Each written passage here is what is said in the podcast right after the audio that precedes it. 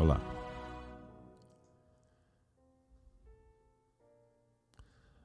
Olá, salve, salve, salve. Que alegria renovada. Sejam todos bem-vindos a mais um estudo do Apocalipse, Apocalipse por Honório. Sempre é uma honra poder estar com vocês, recordando as experiências que vivemos junto ao nosso querido Honório Abreu, a equipe, os amigos no Grupo Emmanuel nos anos 2000, quando participávamos nas manhãs de sábado do estudo do Apocalipse. Sem dúvida, recordar é viver e nos sentimos emotivos, felizes. E estar agora com vocês compartilhando é muito bom. Então, vamos lá. Sejam todos bem-vindos, aqueles que não conhecem o projeto. É, os vídeos anteriores estão disponibilizados nos canais da Rede Amigo Espírita no YouTube e também no canal Gênesis, na playlist Apocalipse por Honório. Lembrando que nós estamos na segunda versão, né? Temporada, assim que falam atualmente, é isso aí. Hoje completando o estudo de número 65. Pois é. Na outra versão foram 264 eventos. É, beleza. Então vamos lá, se inscreva no canal, dê um like aí, nos ajude compartilhando o vídeo na sua rede social. E um abraço a todos que estão no Facebook. São 77. Hoje, 29 de 7 de 2023. Bora lá? Pois bem, pessoal, amigo e amiga. Nós estamos trazendo, como eu disse, as experiências vividas no Grupo Emmanuel, Apocalipse por Honório, trazemos todos os dias as interpretações. Fizemos uma síntese, o material será disponibilizado para vocês em breve. E nós completamos o capítulo terceiro do Apocalipse. Eu sempre começo citando o primeiro versículo do Apocalipse de João, último livro da Bíblia. Revelação de Jesus Cristo, a qual Deus lhe deu para mostrar aos seus servos as coisas que brevemente devem acontecer, e pelo seu anjo as enviou e as notificou a João, seu servo. Pois bem, então nós fizemos uma proposta, o grupo aceitou. A gente tínhamos completado o capítulo terceiro, que ele, ele dá um fechamento ao capítulo 2 também, que trata das cartas às sete igrejas da Ásia. Estão lembrados? Trouxemos a, a carta, a primeira carta a Éfeso, depois Esmirna, depois trabalhamos Pérgamo, Tiatira, Sardo, e hoje nós estamos fazendo um, uma ressignificação, né, recordando da igreja de Filadélfia.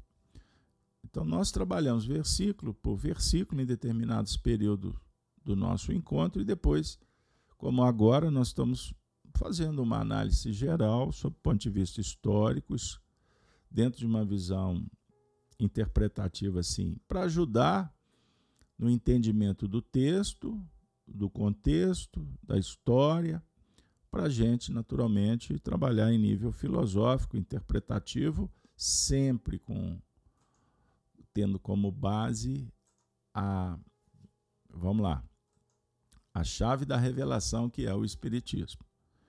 Então estamos em Pátimos, estão lembrados? Vamos recordar João exilado.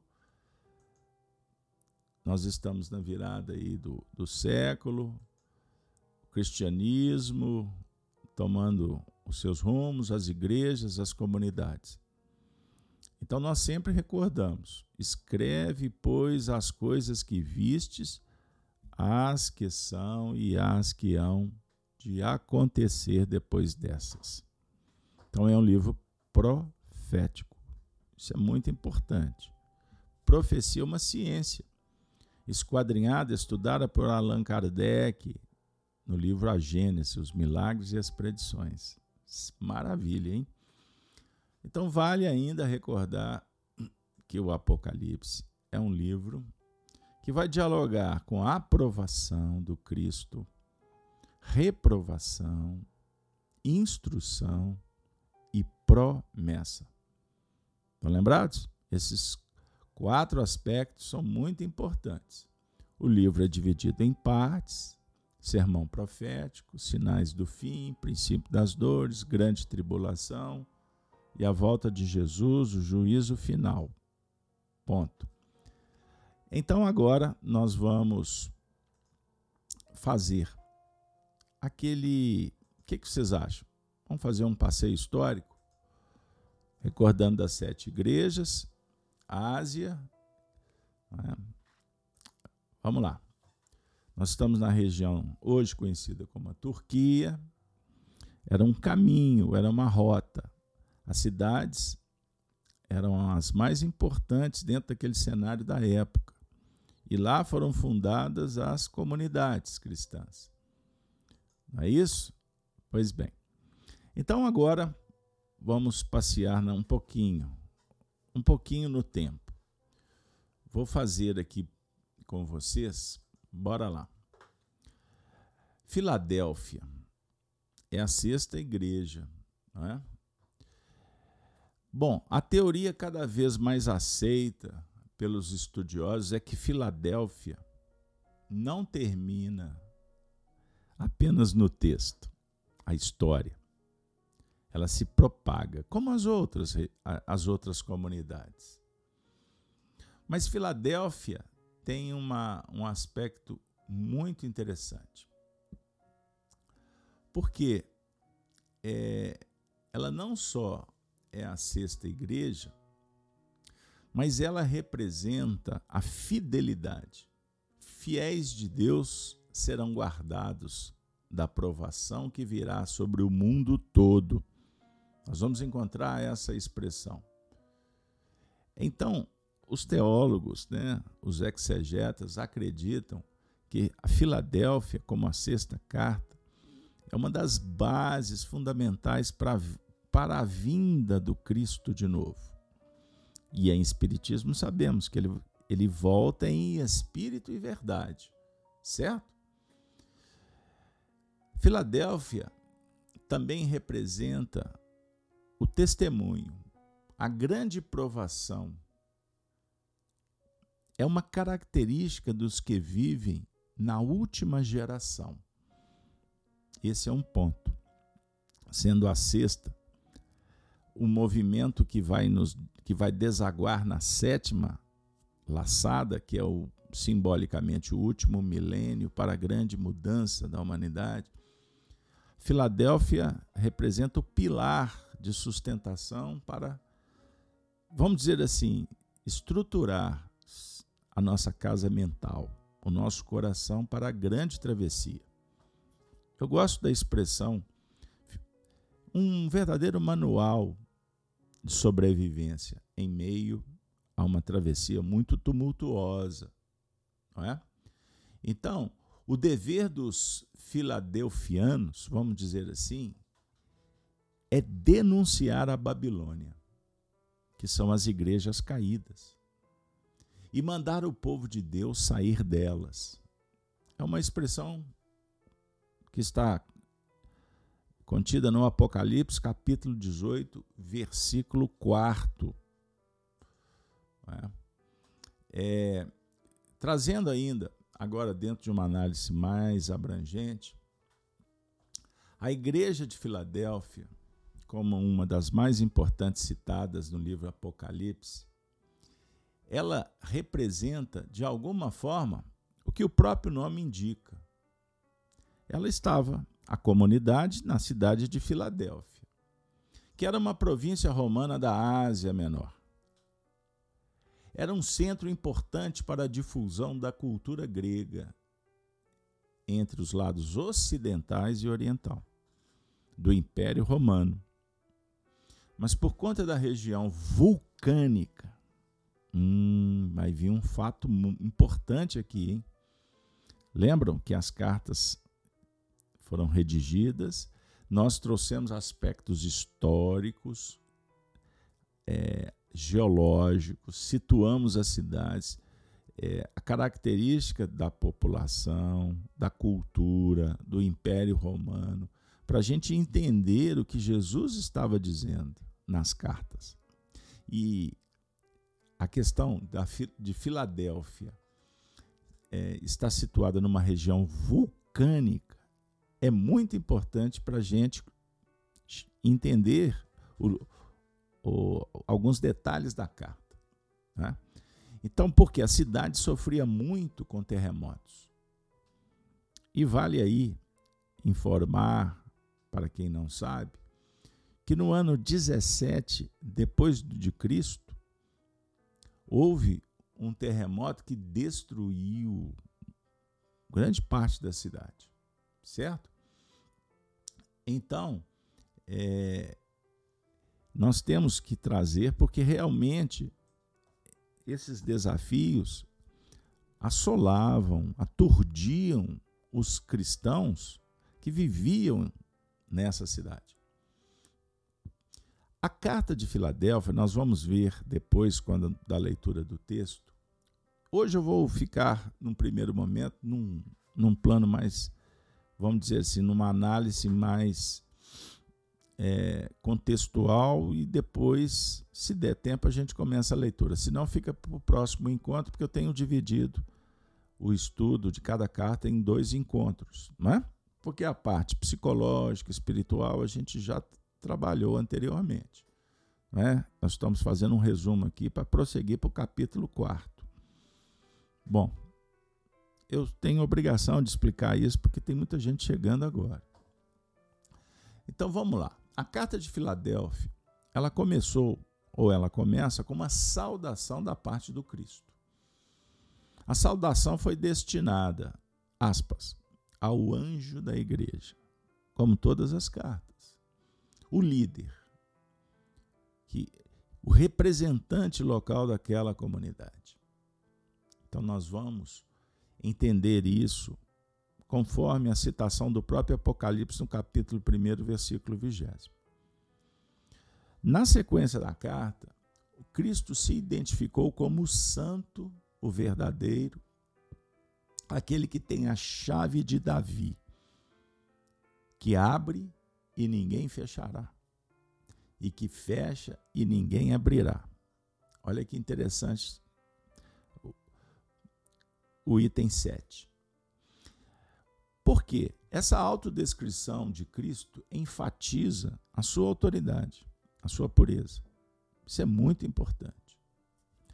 E, naturalmente, não apenas pelas palavras, mas é a recordação porque ele já houvera vivenciado.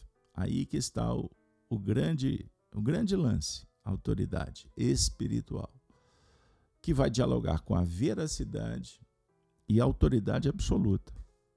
É o Cristo, não esqueçamos. Jesus Cristo é aquele que possui a chave de Davi. Esse ponto da carta também tem muito que dizer. Ou seja, é aquele em quem finalmente se cumprem todas as promessas messiânicas. É o, e o único que tem o poder de abrir as portas do reino de Deus para o homem, para a humanidade. Vejam bem, nós trabalhamos, salvo engano, no último encontro, citando, por exemplo, o profeta Isaías, quando fala do Cristo, no capítulo 11, que é intitulado O Reino do Messias, nós vamos encontrar, logo no primeiro versículo, o profeta dizendo que brotará um rebento do tronco de Jessé e das suas raízes um renovo frutificará. Então, nós temos aqui a chegada do Cristo no tronco de Jessé. Quem é Jessé? O pai de Davi. Vejam bem, e a proposta é da renovação. É o que Paulo alude como a enxertia divina. Então, por isso, no Apocalipse, observe, os livros, eles são conectados. O que estudamos no Apocalipse, nós temos referência, se procurarmos, em todo o contexto messiânico ou profético. Disse Deus haja luz, tudo começou assim. E aí a gente consegue fazer essas conexões. Por isso é que o estudo ele requer paciência, é, aprofundamento, persistência, perseverança, constância, para a gente entender o sentido da vida. Porque o objetivo espiritual é trabalharmos o espírito e a finalidade da vida, para que existir e os desdobramentos ao longo da caminhada. Certinho? Então, agora, vale lembrar que as cartas as cartas dialogam com os cristãos. E as cartas, portanto, elas são consoladoras. O Cristo está estimulando. Ele está pacificando, mas ele está orientando. Por isso é uma autodescrição da presença e da missão do Cristo junto à humanidade. Certo? Lembrando ainda que os cristãos eram perseguidos pela comunidade judaica daquela cidade, que insistia que somente os judeus é que pertenciam ao povo de Deus. Então nós temos pressões externas. Os cristãos perseguidos pelo dragão sentado no trono de César, o dragão vermelho da época de todos os tempos. O dragão a serpente que infiltrou e deu o bote, e a partir do seu veneno, a prostituição, a corrupção, a ganância, a ambição se instauraram e foram em nível de iniquidade normalizada no cenário dos tempos, das sociedades.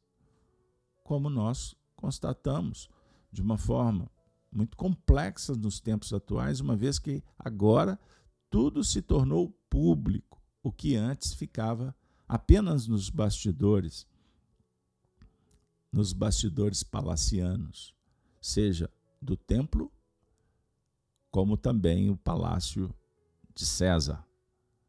Lembremos sempre que o Apocalipse vai, vai como no movimento é, pendular ir para esses extremos. Nós precisamos de entender essas facetas do jogo do poder. Percebam bem. Então, era uma comunidade perseguida. Perseguida pelos judeus que se intitulavam os únicos, os privilegiados. Certo? Imaginem os cristãos surgindo. Era um incômodo.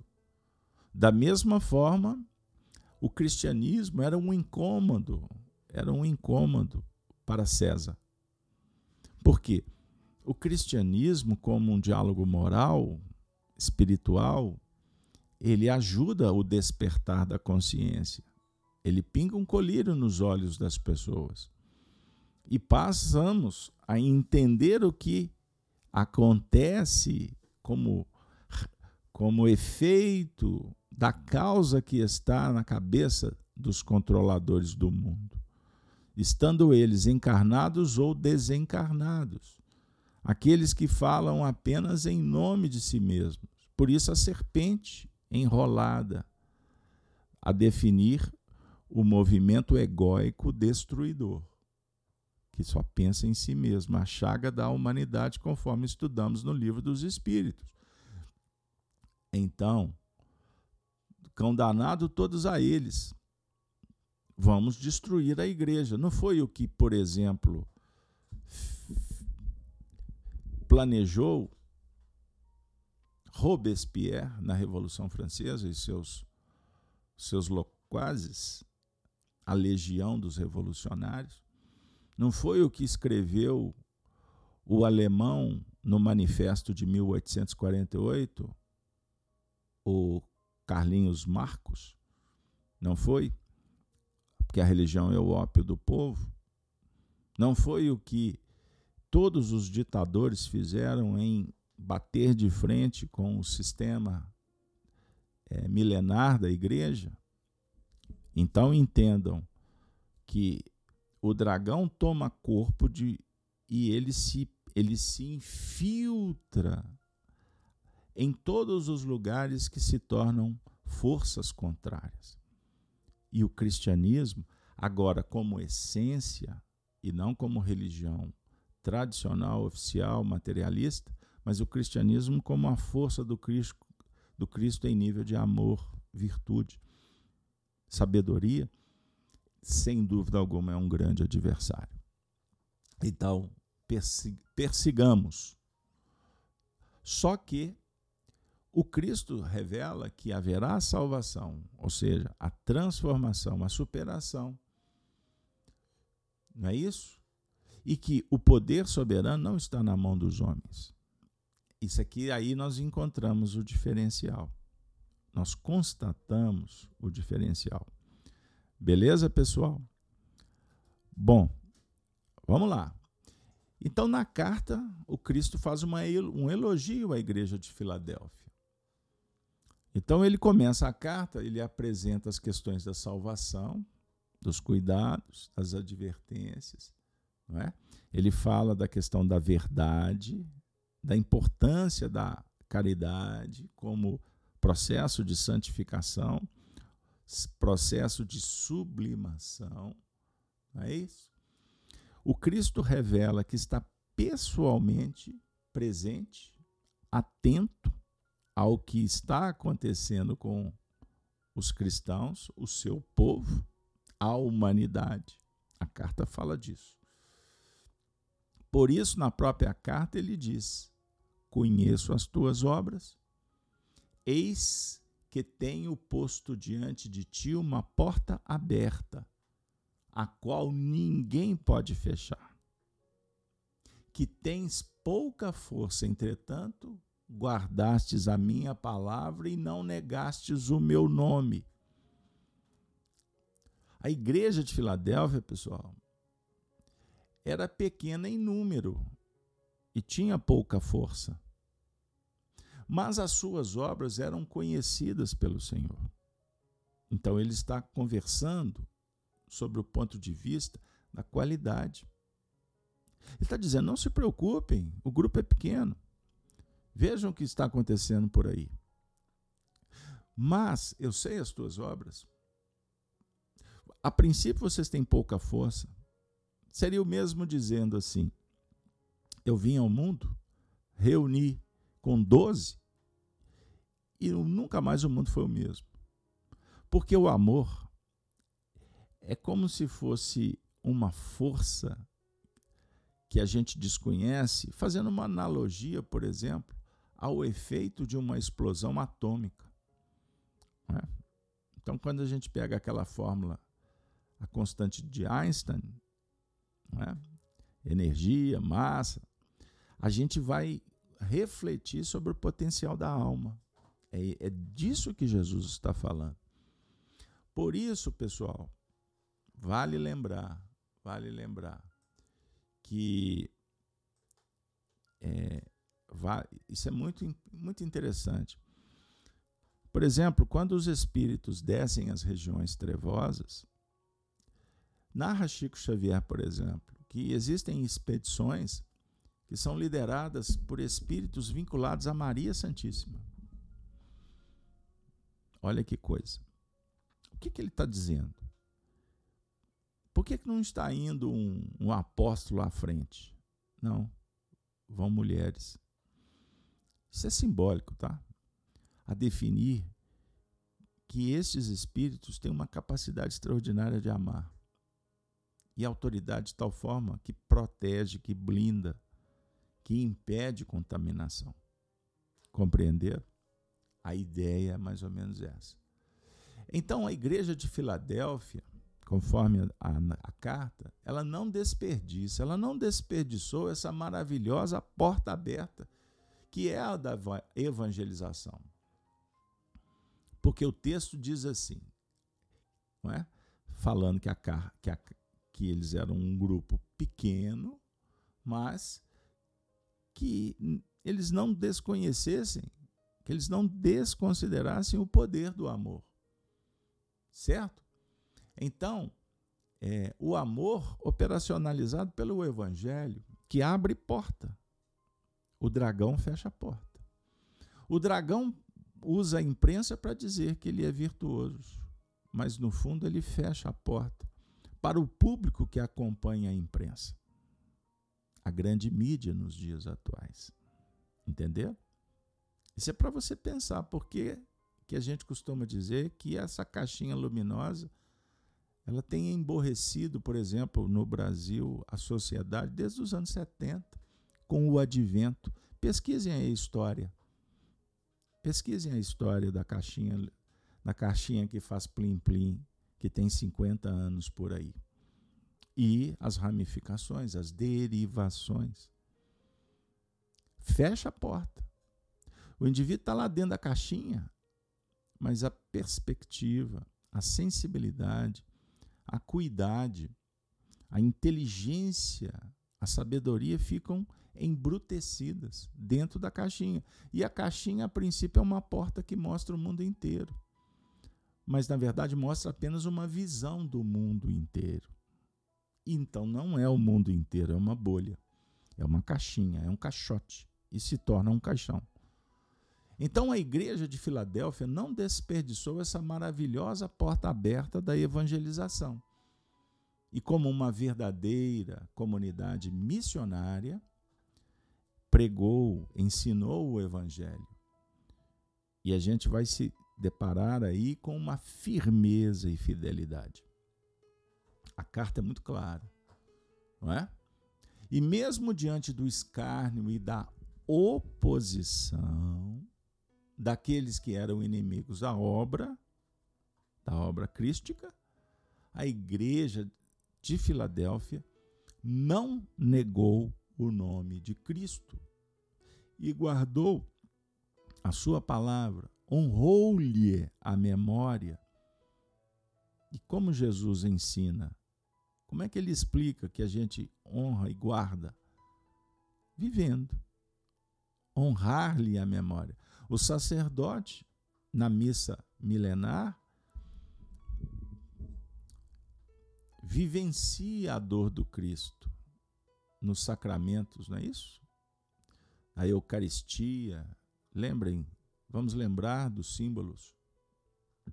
Inclusive, os, a infiltração ocorrida dentro da tradição, ele, essa infiltração propôs que fosse banido esse movimento, esse rito. Ou seja, não justifica ficar lembrando do sofrimento do Cristo, porque os tempos atuais não, não estão mais interessados nisso.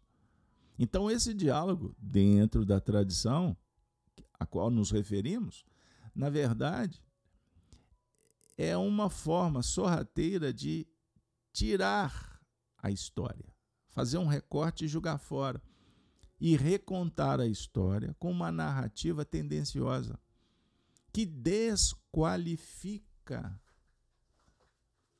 Então, contar a história de novo, geralmente, geralmente, salve os trabalhos sérios, arqueológicos, documentos, fontes primárias que surgem para ajudar a entender o que aconteceu, geralmente, geralmente, quem quer contar a história de novo pode saber, prestem atenção, que querem contar outra história. Vejam bem, Emmanuel, quando conversava com Chico e os amigos lá nos tempos de Pedro Leopoldo, era muito comum ele e os, e os professores do além contarem, ressignificarem a história. Com qual objetivo? Dizer assim, que o que vocês conhecem, por exemplo, em determinado recorte, é o resultado da descrição é, de um historiador que deu um cunho político. Então, conforme, se ele, vinculado ao Estado romano, ele escrevia favorecendo Roma. vinculado à, à condição religiosa da mesma forma. Aí os espíritos, olha, no mundo espiritual a gente vê face a face a história. Então, na verdade, na verdade aconteceu foi isso, isso e isso. O que naturalmente é um esforço e dependendo da condição espiritual, a entidade fará de tudo para trazer com limpidez, sabendo que tem que colocar ou enaltecer determinados pontos, tendo que ter muito cuidado, porque conforme a época que você traz uma faceta verdadeira da história, conforme for o cenário, se ele estiver muito, vamos dizer assim, contaminado, a tendência é que a interpretação possa caminhar por vias até piores. Então deixa quieto. Espera a humanidade evoluir um pouco mais. Entenderam? Porque nem sempre os espíritos revelam tudo. Leiam o livro dos espíritos. Por isso é que a espiritualidade, quanto mais evoluída, ela, ela, ela vai trabalhar muito mais no nível filosófico, espiritual, psicológico, do que em aspectos que são humanos. Porque nós estamos vivendo uma transição em que milhões e milhões de de espíritos estão reencarnados no planeta apresentando caracteres de enfermidade. E vejam bem, espíritos enfermos e enfermos e cruéis. Vi de uma palestra que está inserida no livro Os Mensageiros de André Luiz. É, a gente lê e não esquece. Eles, eles anunciaram, eles profetizaram o que aconteceria no planeta. Eles deram uma informação década de 40. Espíritos estão chegando na Terra nessa condição. São enfermos e perversos. Ou seja, espíritos criminosos. Esses espíritos vieram num processo de reencarnação natural. E foram, vamos dizer assim, a humanidade foi inchando, foi inchando, foi inchando. Hoje nós temos 8 bilhões. Isso foi profetizado numa linguagem intelectual, é, honestidade doutrinária espírita, ok? Mas com muito cuidado e sempre revestindo a profecia com o evangelho. Isso aconteceu no cenário católico também, com as profecias das aparições de Maria Santíssima, numa linguagem adequada ao contexto católico. Mas Maria Santíssima, falando de uma forma simples, porque o público era outro. Ela anuncia o que adviria, o que aconteceria.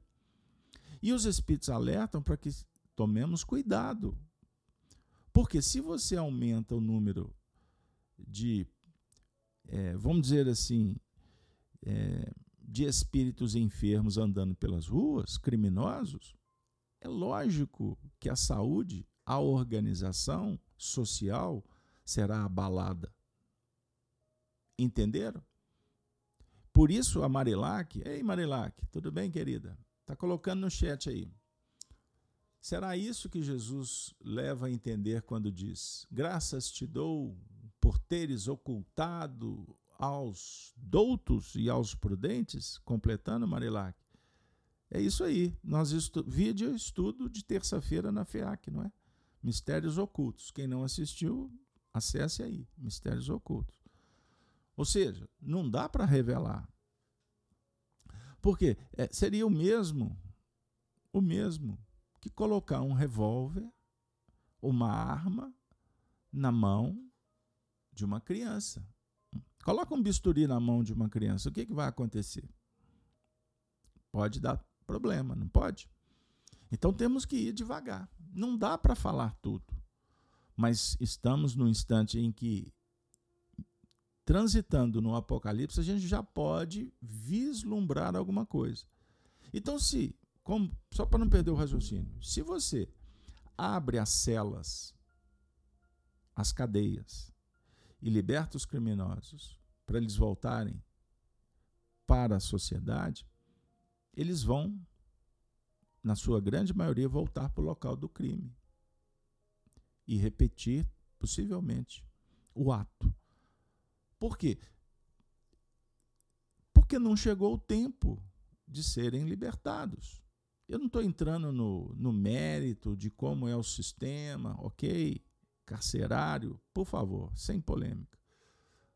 Mas é trabalhando uma ideia figurada. Quando o indivíduo cumpre uma pena, conforme o seu comportamento, teoricamente, ele está dizendo que ele está repensando, confessando, admitindo e mudando, concorda? Mas se no meio do processo você simplesmente abre a, a, a cela, o que, que vai acontecer?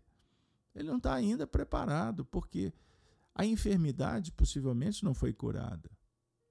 Vocês estão entendendo por que, que o dragão quer abrir as celas? Eles, por que essa política de desencarceramentos? Vocês estão entendendo? Porque o caos instaurado, naturalmente, é o interesse do Estado romano. E o Estado romano entendam sempre como establish. É o sistema. O sistema que vigora no mundo atual. Na maioria das regiões do planeta Terra, que for a Terra foi acometida da chegada desses espíritos, que são rebeldes. E por isso essa sensação do caos. E que, repito, o caos é interessante para Roma. Isso é uma tradição do sistema dragoniano, porque aí aparecem os salvadores da pátria. Entendam bem, entendam bem. Então, o elogio à igreja face à fidelidade. Fidelidade. Filadélfia. O próprio nome indica. Certo? Então, prosseguindo, prosseguindo. Agora nós vamos falar da perseguição à igreja de Filadélfia. A carta tinha como pano de fundo o ambiente adverso. É. Por quê? a comunidade tinha que se preparar. Era um manual de sobrevivência para enfrentar. Eles tinham que blindar o trabalho. Então a carta fala da oposição daqueles que pertenciam à sinagoga de Satanás. Nós vamos encontrar esse tema. Os aqueles que pertenciam são os infiltrados. Por quê?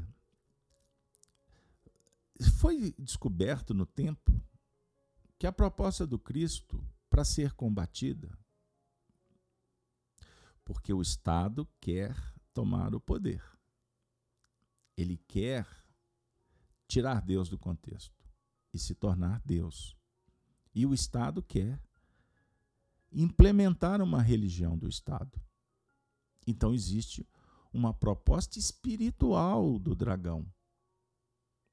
Então, sendo que a proposta do Cristo é proposta universal, nós vamos nos deparar com a seguinte realidade.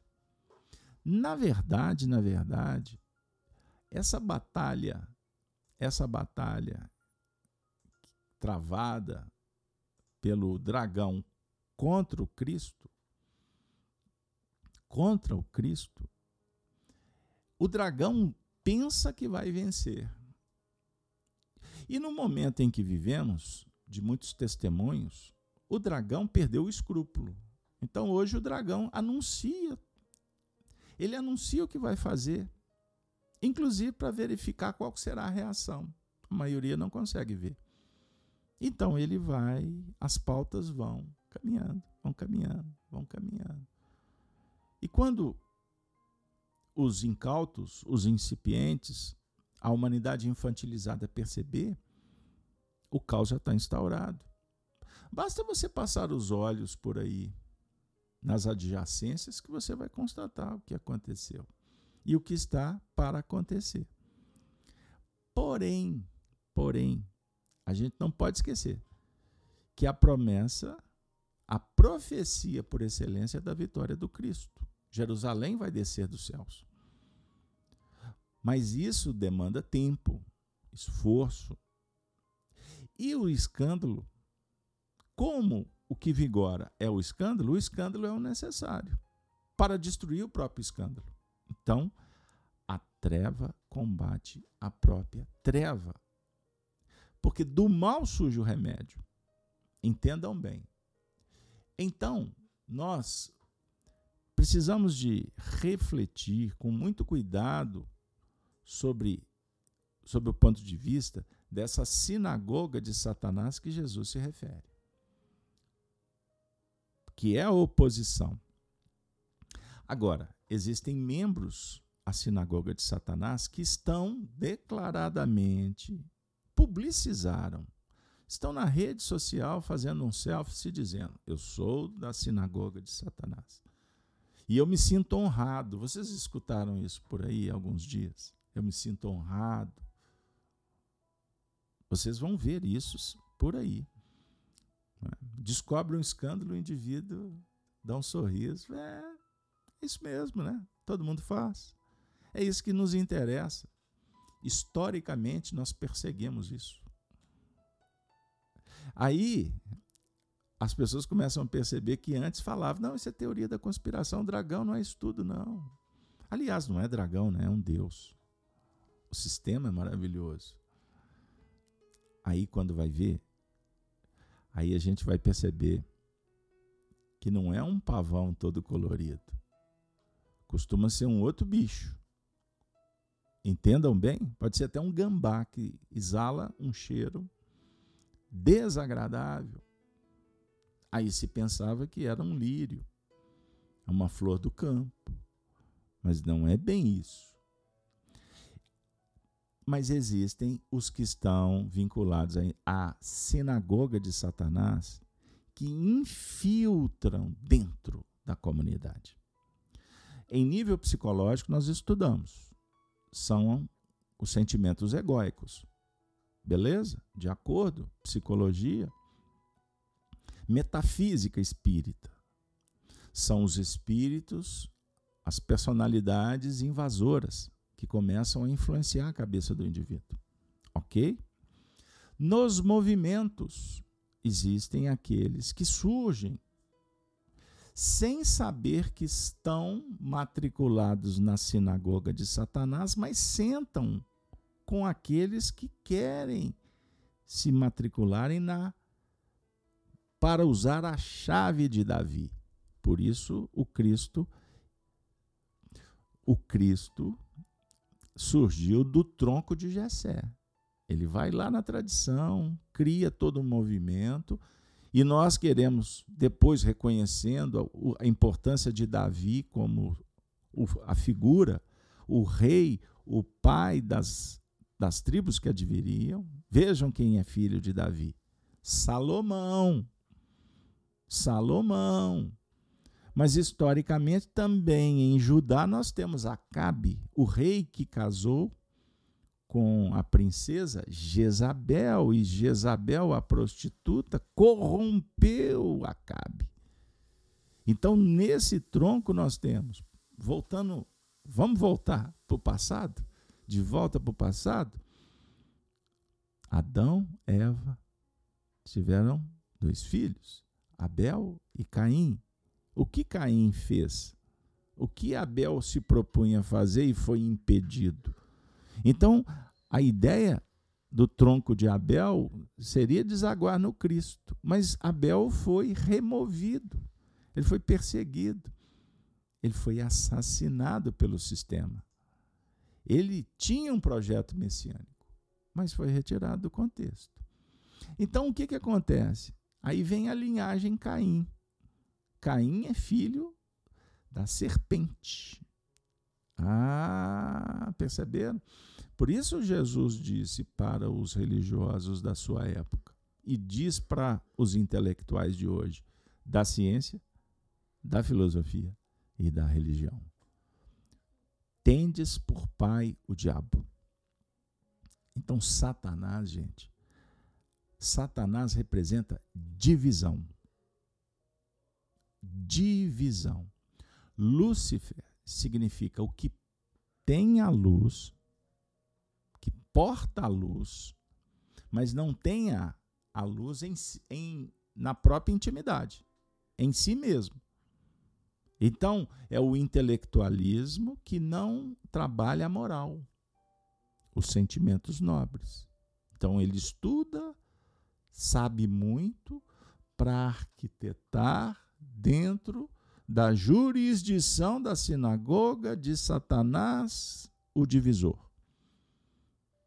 E o diabo, que representa esse poder anticristo. Entendam bem, é o que foi pervertido, é o que foi seduzido e entra no jogo da sedução, despertando a ganância, a ambição, a cupidez. E aí a gente perambula nesse universo de imperfeições. Fiz-me claro? Então, os membros da Assembleia Judaica em Filadélfia se orgulhavam de ser o povo eleito de Deus. Mas na carta o Senhor disse que, na verdade, eles eram mentirosos. E que aquela assembleia era uma sinagoga de Satanás. Aconteceu no cristianismo. O cristianismo foi incorporando foi se matriculando nessa igreja de Satanás e criando é, muitas máscaras. Os intelectuais foram criando ideologias que, em nome da base crística, na verdade, passaram a colocar máscaras conspurcadoras da mensagem. Kardec simplifica dizendo que a mensagem do Cristo foi incompreendida e adulterada. Não vim destruir a lei. Primeiro capítulo do Evangelho segundo o Espiritismo, certo? Isso acontece por infantilidade, mas também por má intenção. Então, por exemplo, lá no, nos primeiros movimentos do cristianismo surgiram as doutrinas do maniqueísmo, dessa, dessa que Deus criou o mal, essa força, essa guerra permanente, o bem contra o mal, que se você for estratificar isso, observa que é um desvio de rota. Os chamados docentistas, apolinar, apolinaristas, muitas ideologias surgiram naquele período. Mas a que preponderou e se tornou um, um, um, divisor de água na história do catolicismo, né? ou do cristianismo, catolicismo veio na frente, foi o chamado dogma da Santíssima Trindade, que gerou um cisma dentro da igreja, o chamado arianismo. De um lado, defendia que Jesus era Deus. Ele, ele era a própria essência de Deus, portanto, Deus incorporado, Deus manifesto. Então, Deus, o Pai, o Filho e o Espírito Santo, na verdade, é uma pessoa só. É um ente só. Essa era a discussão. E Ário, vejam bem, esse tema precisa de ser explorado e nós o faremos se Deus quiser. O cisma de Ário. O Ário, numa linguagem atual, ele disse assim: Nós reconhecemos reconhecemos que Jesus é a essência de Deus. Ele foi criado por Deus, mas ele não é o próprio Deus. O Pai não se confunde com o Filho. Então, de um lado, surge uma figura que se agigantou e se tornou perseguidor do arianismo. Atanásio, o bispo Atanásio. Leiam um livro Quando Jesus se tornou Deus, vocês vão ter elementos extraordinários para entender o que aconteceu. O certo é que Constantino, o imperador romano, ele abraça esse movimento cristão e aí ele vai adotar a, igre... a proposta do Cristo como uma religião também do Estado romano.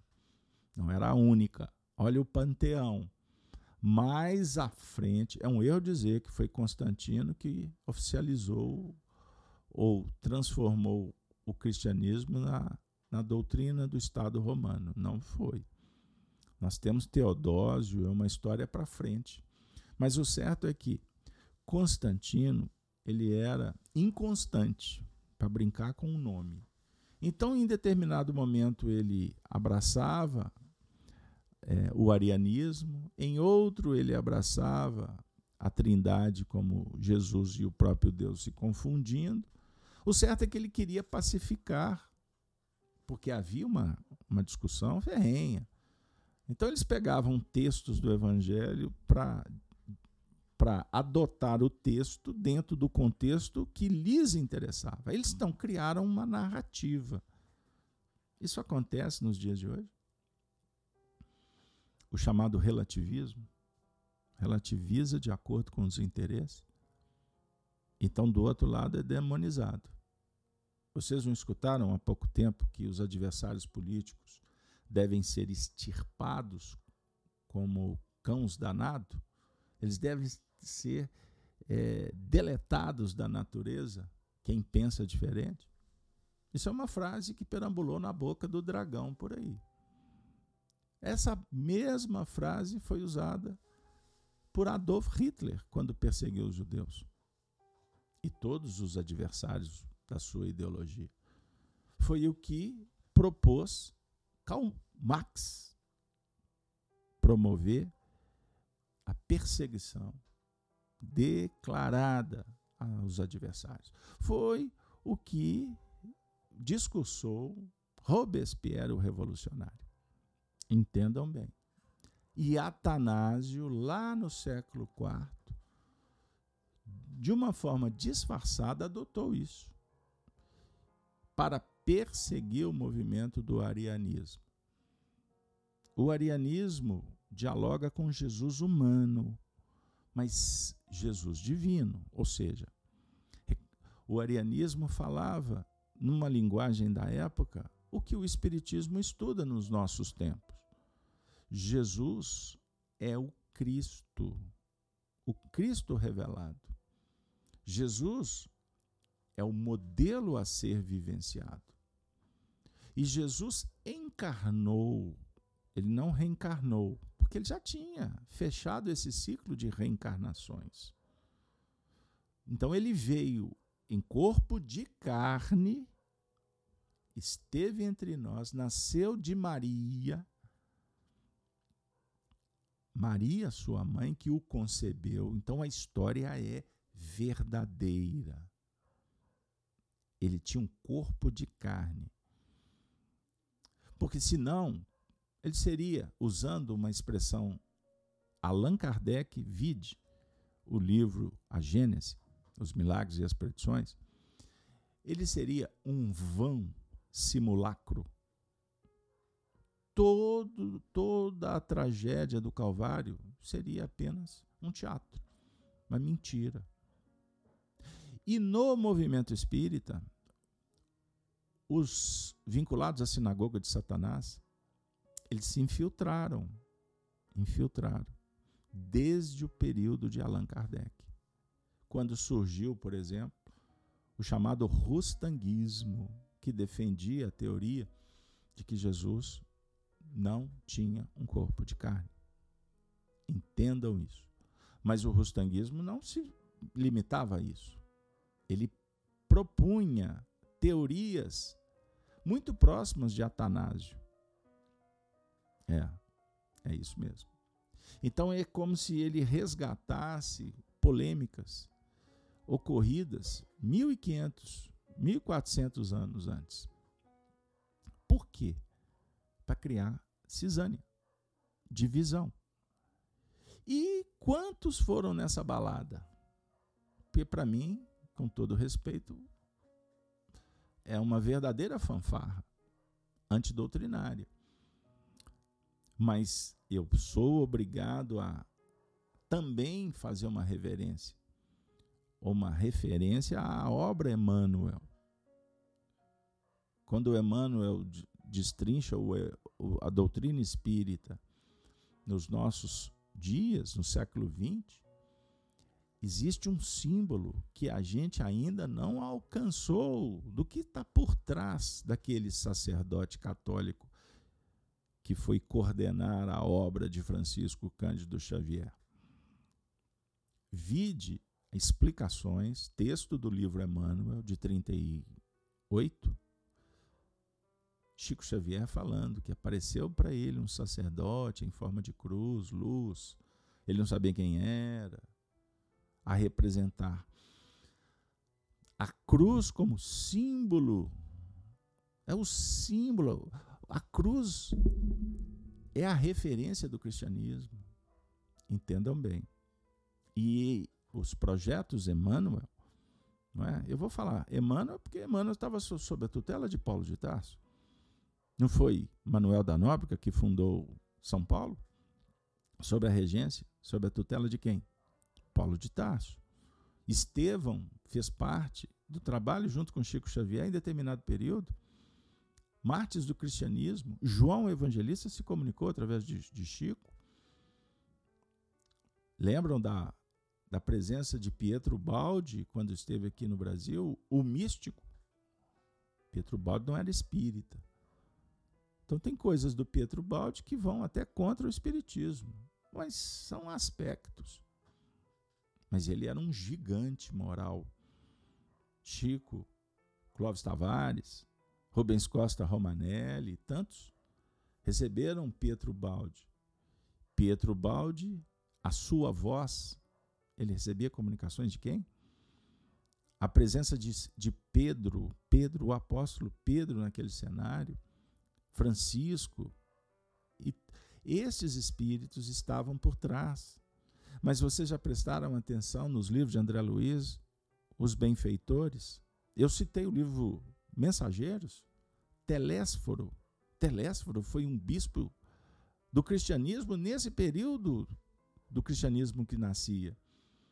Os nomes dos benfeitores na obra André Luiz são nomes históricos dos pais da igreja. Por que isso? A gente lê esses nomes e passa batido e não prestamos atenção quando o Emmanuel fala sobre o processo de evangelização. Então, a linguagem do espiritismo no Brasil, ela tomou essa conotação por responsabilidade direta de Emmanuel. Um espiritismo mais cristianizado. Mas Kardec? Não, não. Kardec é outro contexto. E coube a Kardec dar o carimbo, o Espiritismo tem como a moral do Cristo a sua base. Kardec estudou os milagres e as predições do, de Jesus no última, na última obra. Então, o Kardec revelou que o Espírito de verdade que conversava com ele era o próprio Jesus. Mas o projeto doutrinário de responsabilidade de Kardec era nos oferecer uma doutrina do jeito que ela chegou, perfeita. Sócrates, Platão, tantos filósofos, tantos religiosos secundaram Allan Kardec. Entendamos isso.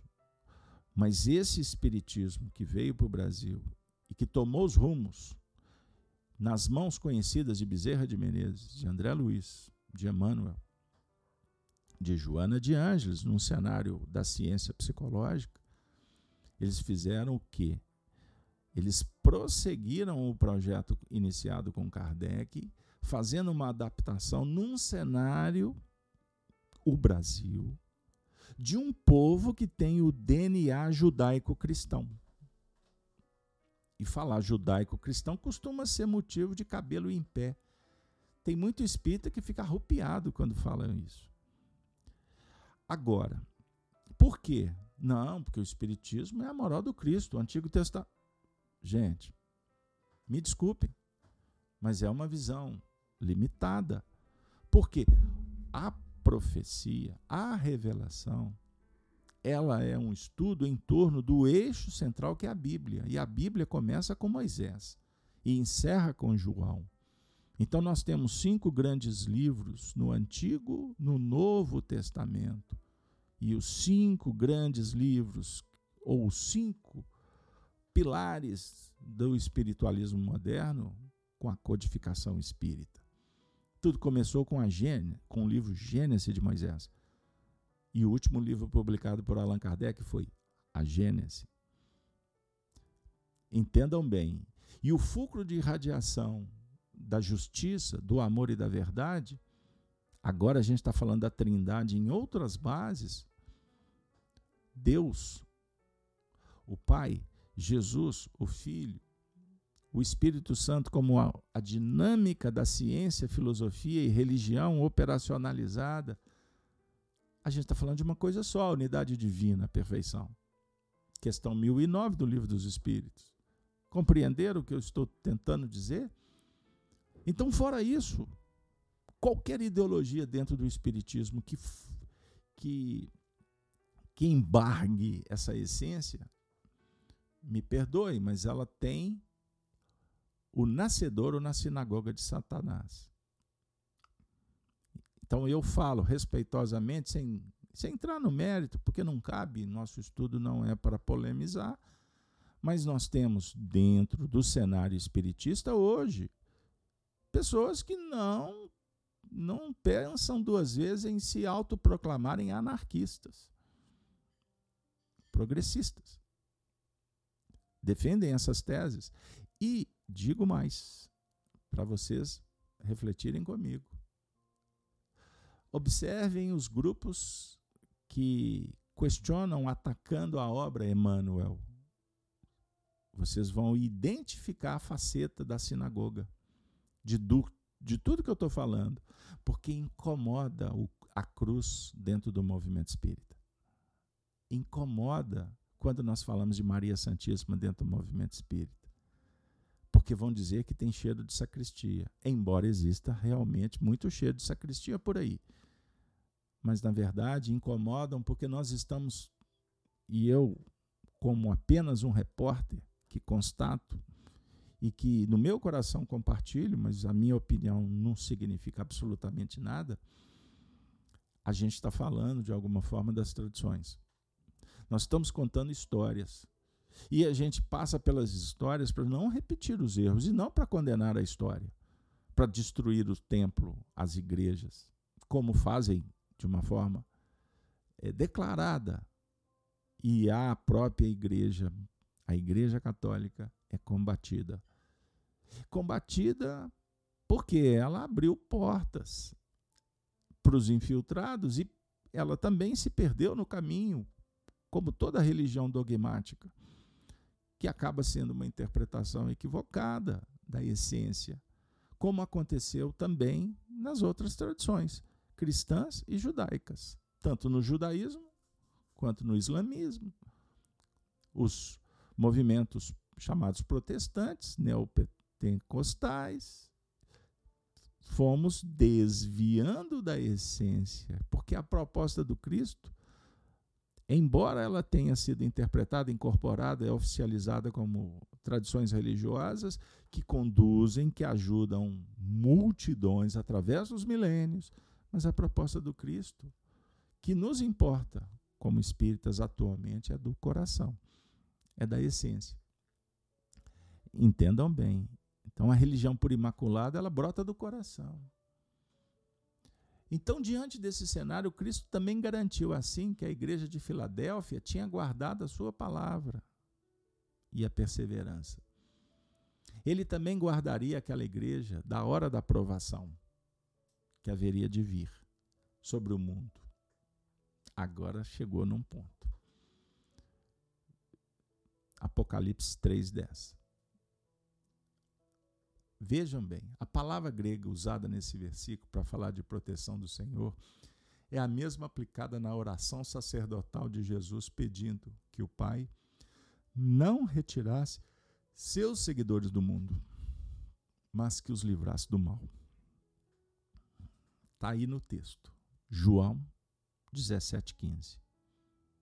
Então a declaração: Eu te guardarei da hora da provação não implica na ideia de retirada da aprovação. Não é retirar a tentação. Não é retirar o problema, mas a preservação na hora da aprovação. Isso Essa expressão representa um passaporte espetacular para o nosso dia a dia. Porque a oração materializada está dizendo: Jesus, tira tudo. Mas a oração essencial vai dizer assim: Senhor, muito obrigado por tudo. Me ajude a vencer a provação. Em outras palavras, o que aconteceu em Filadélfia, o que essa carta diz, é que o Cristo não estava dizendo que haveria de livrar os crentes de Filadélfia de passar pela provação, mas que ele haveria de livrá-los através da provação. Então a provação é importante, é ponte. Essa é uma garantia que se estende aos cristãos de todas as épocas e lugares, concorda? Os crentes podem ser confortados de que o Senhor preserva o seu povo na hora da provação que abate o mundo. É isso aí. Então, minha amiga e meu amigo, eu vou dar como referência, estudem, anota, anota e estude. Salmos 91. Aquele que habita no esconderijo do Altíssimo, à sombra do Onipotente, descansará. Direi do Senhor, Ele é o meu Deus, o meu refúgio, a minha fortaleza, e nele confiarei. Sensacional. Então, aquele que habita no esconderijo do Senhor, ele está protegido. Qual é o esconderijo? O que que protege? Esconder, se proteger das alimalhas do caminho, das armadilhas, dos ataques, só tem uma maneira. Se protegendo à sombra do poder de Deus. E essa sombra, ela é garantida pela caridade, pela vivência, da sabedoria, da bondade. Percebam bem. Isso é extraordinário, maravilhoso. Então, a exortação nós temos a exortação e a promessa. A exortação diz assim: Eu te guardarei, conserve o que tens. Guarda, guarda. À luz de toda essa verdade sobre a preservação divina, o Cristo informou aos crentes de Filadélfia que ele não demoraria a voltar e deixou importante exortação: conserva o que tens, para que ninguém tome a tua coroa. Seria o mesmo que quando eu voltar, você tem que estar sentado no trono, com a sua coroa e o cetro. Perceberam que legal? Então eu estou acompanhando aqui até uma análise feita pelo pelo companheiro Daniel Conejeiro. A ele os créditos, porque essa sequência eu encontrei ficou extraordinariamente boa para adaptação ao nosso contexto. Ele diz assim: outro detalhe importante é que na carta à igreja de Filadélfia, Jesus diz que aqueles crentes já possuíam a coroa de um vencedor. Ou seja, a exortação não dizia para eles conquistarem a coroa, mas para simplesmente cuidarem apropriadamente da coroa para que eles pudessem perpetuar, continuarem possuidores, não vacilarem. Percebam bem, sendo fiel, fidedigno, abraçar os princípios e ir até o fim. Perceberam? Então, perseverança e constância. E para finalizar, essa carta também tem o aspecto da promessa. A carta termina falando de recompensas gloriosas aos vencedores. Em primeiro lugar, o Cristo prometeu fazer do vencedor, aspas, coluna no santuário do meu Deus. E daí jamais sairá. É o versículo 12. Essa era uma promessa muito significativa para os crentes de uma cidade que viviam assombrada por terremotos. Agora a gente entende por quê da coluna. Terremotos. Precisava de engenharia, hein? tecnologia. É assim que edificam os prédios nas regiões, por exemplo, no Japão, que tem muitos terremotos. Pois é, aqui a coluna é a virtude, é a sabedoria, é a bondade. Então, os tremores de terra eram tão frequentes, as pessoas tinham medo. O medo era muito avassalador. Tanto que alguns habitantes de Filadélfia, na época, resolveram morar em campo aberto, fora dos muros da cidade. Mas o Cristo prometeu uma estabilidade permanente aos vencedores. Afinal, eles seriam pilares do, no templo de Deus. Pilares na história, pilares na vida, nas famílias, nas comunidades, pilares de fé, pilares da certeza, da esperança. Mas o diálogo é na cidade celestial. Os crentes de Filadélfia jamais precisariam de sair da cidade pela ameaça de um desastre. Entenderam? Então, os cristãos, eles estavam enovelados com o medo dos demais, vamos sair da cidade. E Jesus está falando assim: não precisa de sair da cidade, porque as adversidades que visitarem fazem parte das provas. Agora, naturalmente, você não vai ficar com a porta aberta da casa, não é? Você tem que guardar em celeiro. Faça previsão, provisão. Entendam isso. Façam provisão. Tenha alimento, tenha água, tenha em espécie.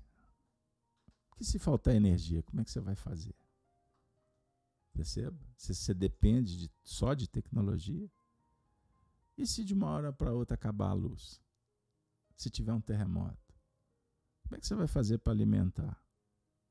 Como é que você vai fazer para tomar o remédio? Se o mundo está confuso, se o dragão tomou os poderes, e por aqui são três, né? Toma cuidado. Toma cuidado. A promessa de que os crentes fiéis de Filadélfia receberiam um novo nome realmente era muito significativo. Mas, diferentemente daquela cidade que tinha recebido um nome em homenagem ao Deus imperial romano,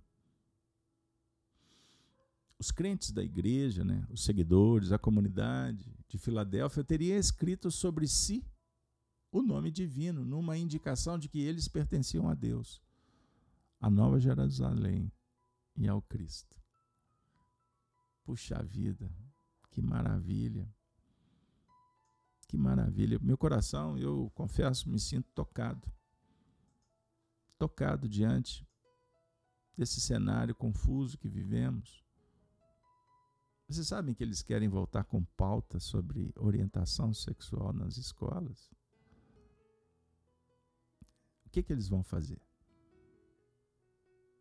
Eles querem agora ensinar como é que pratica a sodomia, o sexismo.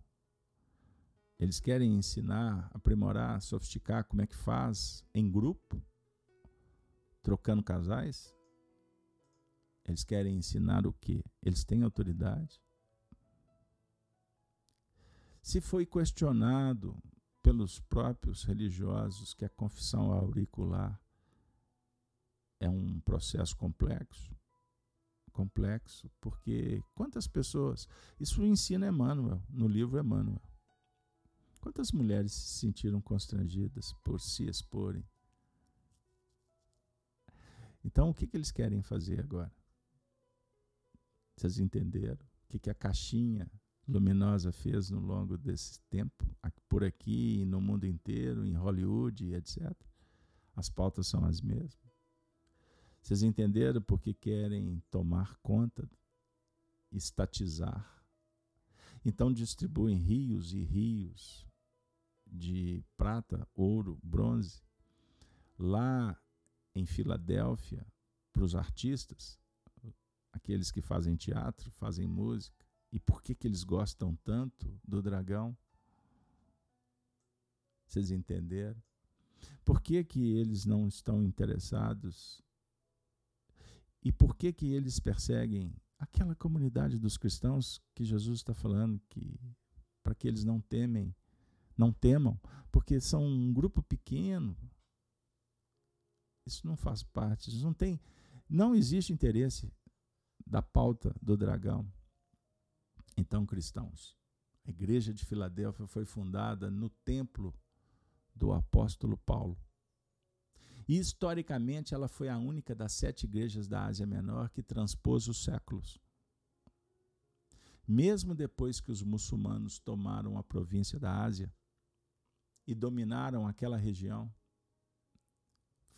afirmam os teólogos, os estudantes de todas as tradições cristãs.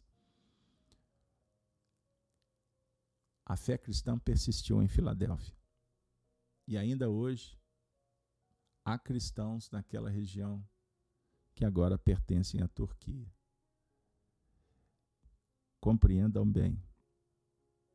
Os espíritos estão dialogando com duas igrejas que são muito pródicas, Esmirna Filadélfia, como pilares, pilares de sustentação, de referência, e tomar a Deus que entendamos e definamos preferências.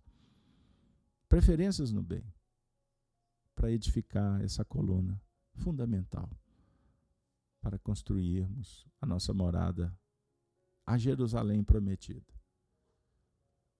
A, a nossa Marilac está dizendo aqui: viver a igreja de Filadélfia e constatar que a consciência despertou para aprender a dar o seu contributo na edificação do reino de Deus. É isso aí. Pergunto para vocês. Vou deixar para o grupo decidir aqui no chat. Vou dar 30 segundos, um minuto. Vou dar um minuto para vocês. Vamos partir para a última igreja na próxima semana? Ou eu volto em Filadélfia, agora sim para ler o texto na íntegra e a gente poder fazer as, as interpretações, resumidamente, como fizemos durante muitas reuniões, o Apocalipse por Honório. Se vocês. Vamos fazer uma enquete aí no canal? Quem quiser que a gente volte, diga sim. Quem quiser que passamos ao largo, diga não ao retorno. Ó, oh, a Sônia já começou a dizer: volte em Filadélfia. Vocês vão respondendo aí, porque eu tenho mais dois minutos. Eu vou encerrar o nosso evento enquanto vocês respondem. Dando um para casa amoroso, para a casa do lar. Ai, que maravilha! Amar a família, respeitar, fazer o bem, conviver de uma forma educada, selecionada, aprimorada o Para Casa para vocês. Livro Caminho, Verdade e Vida. Emmanuel, a última lição é uma das minhas preferidas. Façamos nossa luz. Assim resplandeça a vossa luz diante dos homens. Ante a glória dos mundos evolvidos, das esferas sublimes que povoam o universo, o estreito campo em que nos agitamos na crosta planetária é limitado círculo de ação. Se o problema, no entanto, fosse apenas o de espaço, nada teríamos a lamentar. A casa pequena e humilde, iluminada de sol e alegria, é paraíso de felicidade. A angústia de nosso plano procede da sombra. A escuridão invade os caminhos em todas as direções. Trevas que nascem da ignorância, da maldade, da insensatez, envolvendo povos, instituições e pessoas. Nevoeiros que assaltam consciências, raciocínios e sentimentos. Em meio da grande noite, é necessário é necessário. Acendamos nossa luz.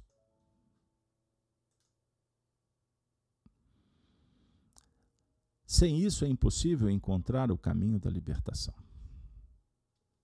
Sem a irradiação brilhante de nosso próprio ser, não podemos ser vistos com facilidade pelos mensageiros divinos, que ajudam em nome do Altíssimo. E nem auxiliaremos efetivamente a quem quer que seja. É indispensável organizar o santuário interior e iluminá-lo, a fim de que as trevas não nos dominem amigo e amiga. Apocalipse Now. é possível marchar, valendo-nos de luzes alheias. Todavia, sem claridade que nos seja própria, padeceremos constante ameaça de queda. Os proprietários das lâmpadas acesas podem afastar-se de nós, convocados pelos montes de elevação que ainda não merecemos. Vale-te, pois, dos luzeiros do caminho. Aplica o pavio da boa vontade ao óleo do serviço e da humildade e acende o teu archote para a jornada. Agradece ao que te ilumina por uma hora, por alguns dias ou por muitos anos mas não ouvides tua candeia. Se não desejas resvalar nos precipícios da estrada longa.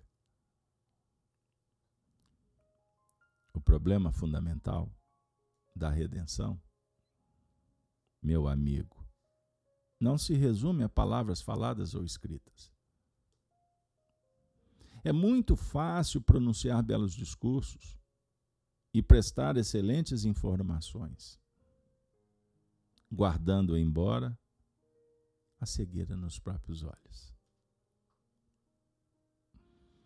Nossa necessidade básica de luz própria, de esclarecimento íntimo, de autoeducação, de conversão substancial do eu ao reino de Deus